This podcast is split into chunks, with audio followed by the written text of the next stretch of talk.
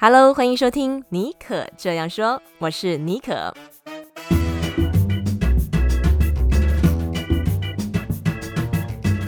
欢迎大家收听第一集的《妮可这样说》，我是妮可。我目前居住在美国加州矽谷，同时也是矽谷 Bonjour 的平台创办人，常常会分享一些欧美的饮食风尚、旅游和生活的所见所闻，也有帮一些杂志专栏写文章。那我也出过一本旅游书，叫做《旧金山人的口袋地图》啊。我认为呢，所有的创意灵感都源于生活中每一个小小的触动。那么，妮可这样说，这个节目呢，希望跟你一起发掘生活中的创意能量。我会邀请来自不同产业的来宾，跟你聊聊专业职人背后的养成术和他们不为人知的小故事。当然，也会提供一些实用的方法，让大家可以快速的参考，展开行动，打造属于自己的精彩故事。好，在今天的节目啊，我们为大家邀请到非常知名的料理研究家、美味生活 How Living 平台创办人，也是我的朋友，戏骨美味人妻 Katie。Hello，Katie，跟大家打声招呼吧。嗨，大家好，Hello，尼克你好，很高兴今天来到尼克的节目。其实我今天要先感谢一下 Katie 耶，你知道吗？没有你的话，可能这个节目现在还不会诞生。真的吗？为什么这么说呢？因为其实，在那个美国新冠疫情刚开始三月份的时候啊，那个时候。我为了要写一篇那个杂志的专栏文章，有特别访问 KT 对当地就是疫情的一些观察和看法。啊、呃，因为 KT 她其实除了就是很会做饭，是料理家，她也是我们这边的一个戏骨女战神。就是大家要看这边什么最新的一些想法，我们都会去她的页面看。那那次的采访其实很很有趣，我们后来就变成我们两个长达两个多小时的聊天。那 KT 也跟我谈到说，她即将要投入一个新的 Podcast 节目的制作，然后也鼓励我，哎，不妨尝试看看，这是一个新的领域，也是一个蓝海这样子。所以在那。那个之后，我就开始投入了《尼可这样说》这个节目的制作，现在终于诞生了。所以，我们第一集就请到呃 KT，他也是跟这个节目在背后有一点点这样子的渊源。哇，太太荣幸了，就是可以来当第一集的来宾。那也觉得说尼可尼可超级呃适合这个节目的，因为之前呃本身就是担任很久的广播节目主持人，对不对？嗯，我也是很希望可以尝试这个新的领域。我想说啊，既然戏骨每位人妻都认可了，好吧，那就试试看。因为跟尼克啊在聊天的时候，就发现说，哎，他的那个口条啊，还有声音超好的。如果不做 podcast，实在太可惜。所以那时候就非常就是希望说，他可 以开一个正式的 podcast。嗯、那我觉得他也非常适合，嗯、因为他主持的这个 Facebook 的粉丝页啊，谢谢就是介绍了很多。就是戏谷的美食啊，还有风景旅游，那我就觉得说，哇，我自己本身是他的读者啊，嗯、就是觉得嗯，真的很棒。如果说今天能够把这些旅游经历啊，还有这些美食的想法，透过 Podcast，我觉得更可以传播出去，给更多人知道。真的谢谢 Katie 的美言啊，好荣幸哦。那其实啊，加州现在虽然逐渐解封，但是大部分的人还是在家工作。宅居生活已经成为 新常态了。像我每天在家的做饭时间还是非常多啊，然后已经从大概两三个礼拜前就主要有点厌世，外卖跟团购都订了一圈，快没有招了。那我很好奇啊，其实煮饭这件事情本身对 KT 来说是你事业的一部分，但是也是生活。那你如何在现在这个后疫情时代维持煮饭的动力啊？而且我看你的这个粉丝页啊，你常常都会添加一些新的创意，然后有注入新的新鲜感。那你是怎么样保持这样子的动力跟创意的呢？其实哦，我也是煮饭煮到现在有一点心死的感觉。每天打开冰箱就觉得，哎，又默默把它关起来。我都跟人家开玩笑说，嗯、我现在都只有 quantity，我没有 quality 了。但是，可是要能够维持 quantity 也是很难的，因为一天三餐，然后而且你家里面还有两个小孩子跟老公。是，是，是，我现在已经逐渐叫小孩，嗯、其实没必要，不要那么早起来啦，你大概晚一点起来就好。你就变 brunch，所以我现在其实一天呢，大概就是只准备两餐，就是 brunch 加 dinner。哎，这是个好的 idea 哎，因为而且特别是小孩现在放暑假了嘛，之前呢，基其实是真的还是必须要准备三餐啦，嗯、因为他学校的上课我们都是变成网络的视讯的方式进行嘛，那所以小朋友大概都是八点就要起床。嗯哼，那现在的话，其实我们就是暑假期间没什么课，那我就让小孩大概都是十一点啊，就是晚一点起来，那我们就吃 brunch 就好了。嗯、对，所以。但是我自己好像就是买外带食物是比较少，嗯、我们大概一个星期一个星期大概只有定一次吧，那所以其他时间几乎还是都是我自己在做。嗯嗯，那每一餐你是会事先准备好吗？就是准备好食材，比如说像青菜的话，我大部分我都是一次，比如说一颗高丽菜，我就全部把它洗好，然后用冷藏袋，嗯、就是直接冰起来这样子。那你要用的时候，你就不用一直重复洗洗切切这个动作。嗯、对，哦、然后。像花椰菜也是，嗯、洋葱也是，都是一些比较。容易保存的食物，对。对，然后它比如说洗完切完，它不容易烂掉，嗯、然后但是它又可以比如说维持一个礼拜，你想用你就。用多少。嗯、我觉得这样子其实你就把工作呢洗洗切切一次全部完成，包括像鸡肉啊，我也是，我就是一次买非常多，比如说一个月的量，嗯、然后我就一次全部把它切完，然后把它冻起来。那你要多少你就用多少的量，嗯、我就不用一直。就不用一直重复那个动作，洗洗切切，是啊。哦，学到学到了。像我煮饭就是煮到很厌世，我觉得有一个原因也是我在食材的方面，我就是每次要吃的时候我才洗跟切，这样的确蛮浪费时间的。对，我现在其实我就呃，我我其实也蛮建议大家啦，如果说像有时候超级市场有一些沙拉，它是不是都是嗯，比如说像那个 coleslaw，它是不是一切都把所有东西都切好了？而且又很耐放，嗯、所以有时候我会买很多，我就直接是，呃，超市它已经 Whole Foods 它已经是洗好切好，对，那我们就一袋一袋放在冰箱，要吃的时候就拿出来。对，加点沙拉酱，这样这样子，嗯，是，嗯、然后还有我自己种菜嘛，哦，对，我我现在大概 其实你私底下好像是农夫一枚哦，对，没错，非常热爱，所以我现在种菜啊，我就是比如说一次一个星期就是收成一次，嗯、那它的那个呃蔬菜我全部都把它冰起来，洗好然后冰起来，嗯、所以其实我们在。就不用说每天都去收成，或者是我每天都要，就很累啊。所以，所以我觉得其实你就大概是维持这样的 tempo，一个心情就把菜啦，所有东西全部一次整理好。那接下来其实你要煮面、煮汤、煮饭都很方便。是的，哦，真的很聪明，就让我想到说，你创造出很多快手晚餐、快手中餐这样的食谱。对对，这是我的专长，就是快。没错，然后我还看电视的美食节目啊，或者是呃，嗯、像我个人非常喜欢看韩剧，然后我选择韩剧，不知道就是可能比较生活化吧，嗯、所以常常都会里面有很多出现很多美食吗？没错，所以我每天呢，就是觉得说啊，我有点快要煮不下去的时候，我就 看电视，就觉得第一期的嗯，那个我很想吃这一道。我知道你最近好像在看那个《机智医生》，里面很多美食。对，然后看到那个《机智医师》，它里面它里面有一集呀、啊，就是说他烤肉嘛，就是那个烤五花肉，嗯、马上就去。网络订购非常多的五花肉，哦、然后在家里烤肉。哎、欸，这个很很有创意耶，就是说关心一下里面主人翁吃什么，来跟你生活做搭配。非常喜欢，嗯、非常喜欢，因为我就觉得说。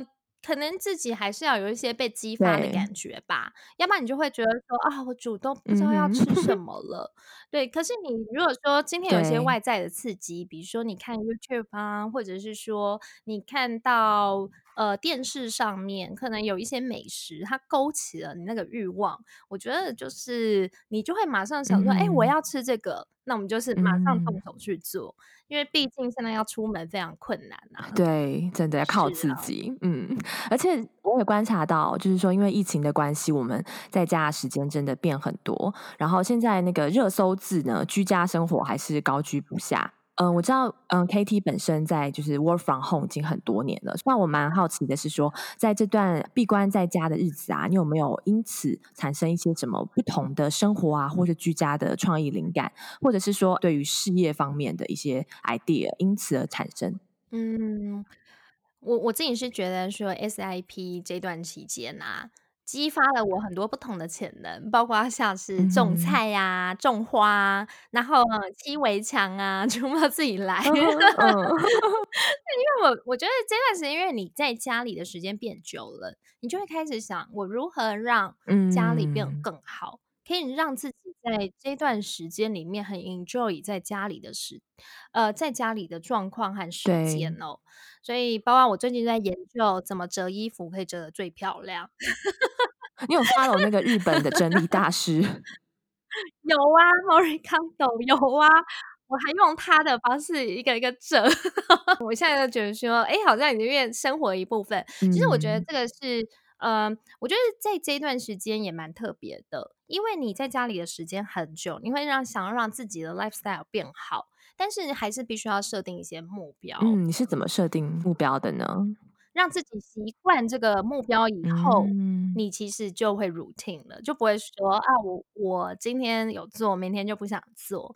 啊，比如说像浇花啦，嗯、或者是说种菜这件事情，我就已经把它设定好。哎，我今天就是要完成哪一个区块。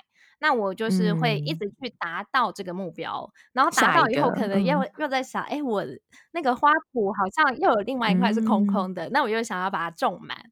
所以我觉得其实人生就是这样嘛。虽然现在是 SIP 的期间呢，我们在家里，但是其实我觉得只要你的目标还有你的生活的这个 routine 其实维持住哦，其实我觉得人还是可以一直不断的往前。对，因为我其实 work from home 的时间非常久，呃，我大概已经 work from home 超过十年以上哦。我的工作几乎都是 work from home，所以就我就跟我老公说，哎，我觉得 SIP 对我来说根本没有影响啊，如鱼得水。以前还要接送小孩，还要等什么才艺课，现在完全不用，哎，超开心。嗯，对，然后也不用化妆哦，好开心！不用化妆这一点真的是非常的棒，我觉得那个还可以让皮肤上是，然后也不用跟其他家长装熟，嗯、哇，好棒！真的，那我就觉得哇，好开心。所以其实我过去哦，这个十年、嗯、十几年的时间，我都是在家里工作，包括呃两次创业，十年前的第一次创业，还有就是五年前的第二次创业哦，嗯、都是在家里。所以这十年呢，嗯、呃，我生呃这十几年我生了两个小孩，然后啊、呃、出了三本书哦，那还有就是当美味人妻，还有成立美味生活，那也拍了超过两百支以上的 video，、嗯、粉丝数从零开始成长、嗯、到现在。其实美味人妻加美味生活有大概全球粉丝的两百万，所以我就觉得说，其实在家里工作还是可以做很多事情的，嗯、能量非常的充足，也是非常的 productive。我觉得 我应该有一种自虐的倾向，就觉得说完全没有办法停下来耶，怎么办？结果你知道我，我、嗯、我的朋友都说，你这个是肾上腺素太发达了吧？而且你会一直前进，就像你所说，你第一次创业，后来又第二次创业，这方面可不可以谈一下？就是说，哎，你从创立那个西谷美味人妻到后来，呃，美味生活，在这个中间的过程，为什么你会有一个哎想要再次创业的这个想法？嗯。我我觉得一开始是没有心里想要创业这件事情，一开始都只是想要达成一个人生的目标。那我自己先满足我自己的成就感。嗯，那我觉得其实啊，人生目标其实也不用太远大，因为之前像做美味人妻的一开始，只是希望说，嗯，嗯，我觉得我很喜欢做菜。然后那段时间，因为刚好是怀孕，嗯、我也没有办法常常出门，所以我就觉得我应该要写一些什么东西，或是 routine 的，比如说拍照，每天做一道菜。那我觉得只要你把这个、嗯、呃目标设定好。一开始你可能会执行上很辛苦，可是到一段时间，它就会变成你生活、嗯、生命中的一部分，一部分你就会习惯它。嗯、所以我就开始呃，就是一直做菜，还有拍照，那就这样子持续了好几年。嗯、其实大概持续了三个月而已啦。那时候出版社 就说、嗯、就来找你了，对，然后就来找我，就说可不可以出书啊？嗯、哦，所以其实那时候大概辛苦了三个月，然后就开始走上出书这一条路。但是出书连续出了三本，嗯、等于是一年一本。我开始也觉得也、哦、是蛮密集的，类 似一本出完宣传完，差不多要进行 下一本。对，而且其实出书啊，嗯，嗯，通常出版社他不希望。你出书的内容是你全部都已经在网络上公布过的内容，比如说食谱，嗯、可能一本书的食谱要一百道食。呃，一百道这样子，那你一百道的这个食谱呢？他可能说，哎，有二十道你是可以用旧的，啊，那你就是还要研发八十道，哎，八成，对，哦，但是你这量也蛮多的，对，没错，而且你在出食谱的时候，嗯、你也没有办法，就是说停掉你本来粉丝页或是部落格的经营，嗯、所以我还是要一起经营，对，所以我就变成说我一一年可能下来是要做两三百道的料理，那我就觉得哦，哦，这个 loading 很重。然后就连续出了三年以后，就觉得、嗯、啊，我想要转型休息一阵子。就刚好就是那个美国最大的这个料理影音网站叫 Tastemade，然后他们就找上我，嗯、就说很希望可以跟我拍呃一系列的这个美食料理节目。对，所以我就呃，就莫名其妙就成为他们的主持人，然后踏上了这个 video 这一块。哦、所以原来是这样子。对，所以在 full video 这一块，嗯、其实我算是二零一五年就蛮早就投入，那也是。这几年，我觉得在数位内容上面也是突飞猛进哦。因为在过去，我们都是拍图片啦，嗯、就是平面的东西，文字对文字书籍。然后在二零一五年那一年，嗯、突然呢，在各种不同的数位内容的崛起，然后就二零一五年它就是 video，、嗯、然后到二零 YouTube 对，没错。然后到二零一六年年底的时候，嗯、呃，U 就是那个优酷哦，阿里巴巴的优酷就找我，希望可以做直播。哦，所以我们 就是，嗯、哦，算是直播年代的第一批人。对，我就被 push，然后去呃，从台湾直接连线到优酷，然后做了非常多的直播，但是不是我本人。那时候其实是、嗯、呃，我们做了一个明星级别的节目，所以邀请了超过一百位明星加入。嗯，这个大家应该都很有印象。对，叫做一秒变大厨。你等于是在后面的一个企划核心人物去构思。嗯其实主要是应该是设定那个 scope 的人，然后但是整个其实都是由美味生活这个团队在执行。那我们有制作人，嗯、我们有导播，有企划这样子。那我们就是去做好一个公司的管理者的角色，嗯、然后还有跟优酷那边很多的合作的计划这样子。嗯、所以在二零一六到二零一七年，其实我们都是 focus 在很多的直播节目。是，嗯、然后二零一八直播又。又冷掉了，所以让他赶快转型。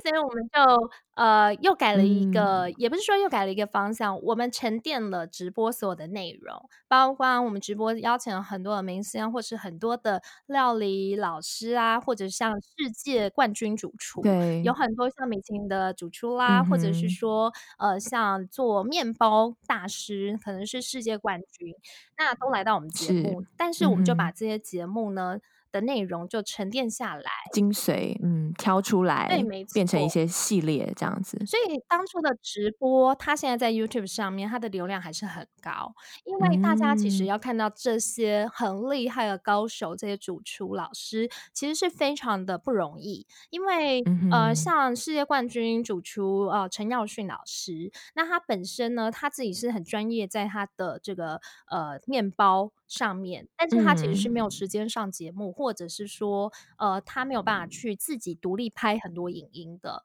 所以就变成说大，大、嗯、大家想要吃他的面包，或者是看他的这个呃小技巧，就变成说，还是必须要在 YouTube 上面去透过你们的节目。对，嗯、所以我们现在其实蛮多的流量红利是从呃过去的节目，还有这些老师们身上，逐渐的 给我们的养分，这样子。嗯，刚刚分享的，我觉得对于现在许多 YouTuber、直播客或是想要投入影片内容创作的人都有很高的参考价值。因为常常直播啊是一次性的，而且因为网络比较不稳，然后收音啊和画质相对会受到影响。对。但是如果可以把一次性直播的内容哦、啊，做一些后续的影片的后置的处理。把这些东西做一个系列性、去无存菁的收藏，然后变成呃自己品牌当中的一个资料库、影音资料库。我猜你们应该也是有搭配，不管是 Google Trend 啊，或者是 SEO，呃，搜寻关键字的这个 research，然后在影片当中的上上稿啊，还有标题做配合运用，这样子大家搜寻的时候，你的东西很自然而然的、就会跳出来。对，因为我我觉得说特数位内容它的特别就是在于说它是易于保存，嗯、而且很能够广泛的被大家一直呃流传着。所以呢，在制作数位内容的时候，当然首要一定是要确认这个关键字，它不是一个冷门冷门的关键字，而是一个观众他喜欢的去搜寻的关键字。所以我们在做数位内容的时候，我们常常会是以关键字为考量，嗯、什么地方是热点。那当然有时候呢，你太 seasonal 的热点也不行，因为嗯、呃，比如说哦，很多关键字它可能是爆红关键字，但是它可能只适合于这个礼拜。像以前呢、啊，就是呃。台湾不是常常会流行什么雷神巧克力，突然什么零食买不到吗？所以你当初因为这个热点，当然你会赚到非常多的流量曝光，但是心里可能就要想，这个热点可能在未来几个月以后，或是到明年后年，它就是变一个已经冷掉的话题，不可以有人会去搜寻它。那反而是你觉得可能。呃，看起来很一般般，不怎么样的东西，但是它可能常常就是热点，有长尾效应。对，比如说，嗯、呃，台湾人喜欢吃麻油嘛，那可能呃，到冬天各种的麻油料理或是姜料理，它可能就是冬天的关键字。那可能夏天的关键字就是冰，那冰的话就是各式各样的冰，或是各式各样的开胃料理。嗯、所以我们其实呃。呃，我觉得美味生活团队除了在制作内容之外，我们花更多时间，其实在找这些 trending 的东西，嗯、还有如何把 SEO 做好。对，嗯，难怪可以走在那么前面。另外啊，这么多年来，我们知道 Katie 经过这两次的创业，事业是经营的非常有声有色。嗯，平常还要照顾老公跟小孩的衣食起居，嗯，竟然还有追剧的时间呢、我自己就很好奇，这么多年来你是怎么样维持家庭、事业和生活这方面都取得平衡？有没有曾经也觉得说啊，好累哦，走不下去了？那么你又是怎么样继续的保持好奇心跟创作的动能呢？我觉得，嗯，如何把这个家庭、事业和生活，然后就是，嗯，要分配得很好。我觉得第一个时间分配很重要，还有就是收放自如。哦，收放自如是什么意思呢？对，收放自如是很重要的哦，因为啊、呃，比如说在家庭、工作和生活上面，你一定是有很紧张的时候，那也要有放松的时候。所以像。呃，一整天哦的这个时间下来，我不会让自己一直处于高压的环境。虽然会设定一些目标，但是其实也不会把自己 push 的太厉害，嗯、因为我们现在有的多的是美国时间。我也知道，所以我 太多时间、嗯、是，所以我我通常就是收放自如哦，嗯、然后我会找出一天的 quality time，比如说什么时间呢？做。工作哦、呃，做事情，它其实是呃，你最优质的时间，是帮助你的头脑最清楚，可以让你判断最多事情的。嗯、那可能对我来说，可能就是早上小朋友还没起床的那段时间。嗯、对，那我那段时间，我就会做一些我觉得需要做 decision，或者是你觉得比较 difficult 一点的事情哦。嗯、好，然后再来，可能呃，早上通常我会做。这一类的事，然后还有我有在做一些理财哦，所以早上我大概就是会研究整个美股啊，嗯、还有整个股市的部分哦。嗯、对，然后到下午的时候会开始进入到呃，可能是我日常的 routine 的工作。那但是这个中间的转换，我就会用中午做午餐啦，还有看一点电视啊，嗯、或者是浇一点花啊，嗯、出去外面走一走。嗯、对，没错，来转换自己的心情，然后让自己喘口气，你才可以准备调试好。你从一个你早上的这个理财，然后到下午的时候，可能是开始是台湾公司的一些决策啦，嗯、或者说在美国这边的一些运作。嗯、然后到傍晚的时候，可能我就是一定要去浇花、挖土啊，嗯、做一些劳力，然后不用动脑，对，不需要任何需要花到我脑的时间。嗯所以我常常那边浇花，我就是放空。然后其实我浇花也蛮特别，我就会一直在那边数秒数。为什么要数秒数呢？每一个花草，它对于呃土壤的湿润度的那个需求不一样。嗯，所以比如说可能绣球花它可能需要比较湿，我就要数三十秒。然后可能比如说玫瑰花，它可能比如说它是一个星期一次，但是一次要浇满，可能要数更久。那有的花可能是每天它可能要十秒钟，所以我每天其实在、嗯、这样子感觉很像园艺疗法哎、欸，就是你在同时 meditation 数秒数时候顺便呼吸这样。对，然后有时候顺便抬腿。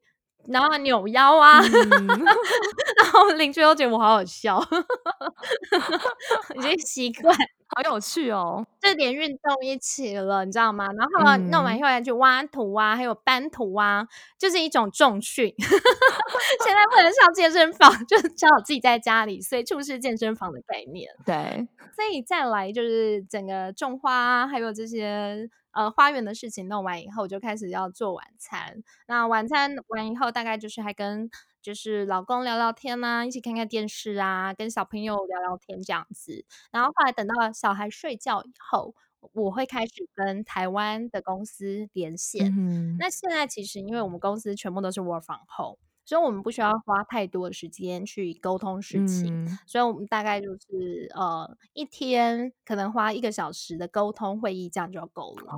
所以其实我觉得越把工作的事情浓缩，很有效率的去做一些决策，集中处理。对，所以你有更多的时间，嗯，你可以自己 relax 去做自己喜欢的事情。嗯。所以我，大概就是这样的一天，嗯，然后等到整个事情处处理完，我一定要再看一下韩剧，做一个每天完美的 ending。一定要的，啊，嗯，追剧的必要就是让脑子放空，然后吸收一些里面的不同的创意的元素。没错，所以其实我觉得工作还有 lifestyle 是很重要的。所以通常我就是会工作，比如说两个小时很集中，嗯，完以后就可能用做菜、用浇花、用看剧，然后去分散它。去切割每一个、嗯、每一天的这个 schedule，那我就觉得其实这样子下来也不无聊。还有就是六日是绝对不工作的，嗯，六日休息给家人自己的时间，是，是不工作、不回信、不接电话、不做任何事情。原来这就是 Katie 收放自如的时间管理秘诀啊！集中处理待办事项，然后中间运用煮饭、浇花或是追剧这些事情作为调剂和心情的转换，并且周末一定休息，好好充电。在节目最后，我想要帮一些听众提问啊，嗯、有的人想要投入料理研究、出食谱书，或者是创立自己的品牌、经营自媒体。可以请你就这方面提供一些经验吗？让大家少走一些冤枉路。好，我我自己其实在看就是自媒体这件事情哦，我是觉得说十年前在投入自媒体的时候，其实它的竞争跟现在真的是不能比。那时候其实门槛是呃，应该是说那时候它没有那么竞争，所以其实会比较容易脱颖而出。然后，但是在现在就是百家争鸣哦，战国时代哦，嗯、呃，因为包括自媒体的工具也变更容易，你用手机啊，你呃，像整个 camera、digital camera 的这个价格啊，还是往下荡、嗯、哦，有各式各样的方式，还有 live 啊，然后现在还有 podcast，所以就变成说，它的整个进入的门槛变得更低了。那也就是说，这个市场也会更竞争。但是流量呢，其实被稀释掉了。流量就是这么多，嗯、是的，就会变成说，现在的投入，它可能没有办法像十年前呃的流量红利这么高。哦、所以、嗯，但是也不是说完全没有机会、嗯，而是说你可能要掌握到这个趋势，什么是热点？但是这个热点不是说你马上就要一头热进去，是你有没有去想到一个市场区隔，或者是你要做出一个 niche niche market niche。嗯对，比如说像现在，可能很多人都想说，哎，我要做料理研究。可是料理研究，其实在过去几年，有几个关键字，比如说像减糖、低卡、气炸锅啊，都已经是然后超级多人在做，很饱和，很饱和。嗯、那你可能呃，要再从这个领域进去，你就会觉得哦，困难重重，到底怎么让大家看到我？所以就变成说，你可能要重新去思考自己的定位。我觉得定位很重要，嗯、还有就是主要的读者群，因为你一定要先 focus 在一个呃，这一群 TA 他是认可你的，他喜欢你，他能够主动帮你做很多的分享，给你很多 feedback。嗯，一定要有忠实的读者群，然后慢慢的建立起来。有的人他就是会用这个炒热点啊，或者是一直去用很不同的方式去追逐。但是我觉得，其实要能够稳定的、持久的，一直去、嗯、呃创作出很优质的内容，我觉得才是一个呃。一个我觉得是长久的经营之计，对，哦，所以这个也是给大家在自媒体方面经营的一个小小的建议啊，因为有时候你可能会觉得啊、嗯哦，哪边是热点，我就要去追哪边。但是其实也知道，就是那个是最多人去抢，对。然后还有热点过后，嗯、可能到明年就诶，怎么又落伍了？所以你知道 KOL 就是 Key Opinion Leader，要当一个 Opinion Leader，你就不能当 Follower，你就要自己去 create 更多的价值、嗯、，create 更多让人家觉得想要 follow 你的动力。哇，我们今天真的很荣幸可以邀请到戏骨美味人妻跟我们分享哦，在生活、事业、家庭的美味保鲜秘诀，呃，让大家现在在家里哦，也可以继续保持煮饭的创意，然后还有维持工作的平衡。我们再次谢谢 KT，谢谢尼克，谢谢大家，祝福这个新节目大成功。感谢大家收听第一集的《妮可这样说》。听完今天的分享，如果你有任何问题或想法，都可以在 Facebook 或 Instagram 搜寻“细谷 Bonjour”，我会在那里延续节目的后续讨论。也欢迎订阅这个节目。我们下次见喽！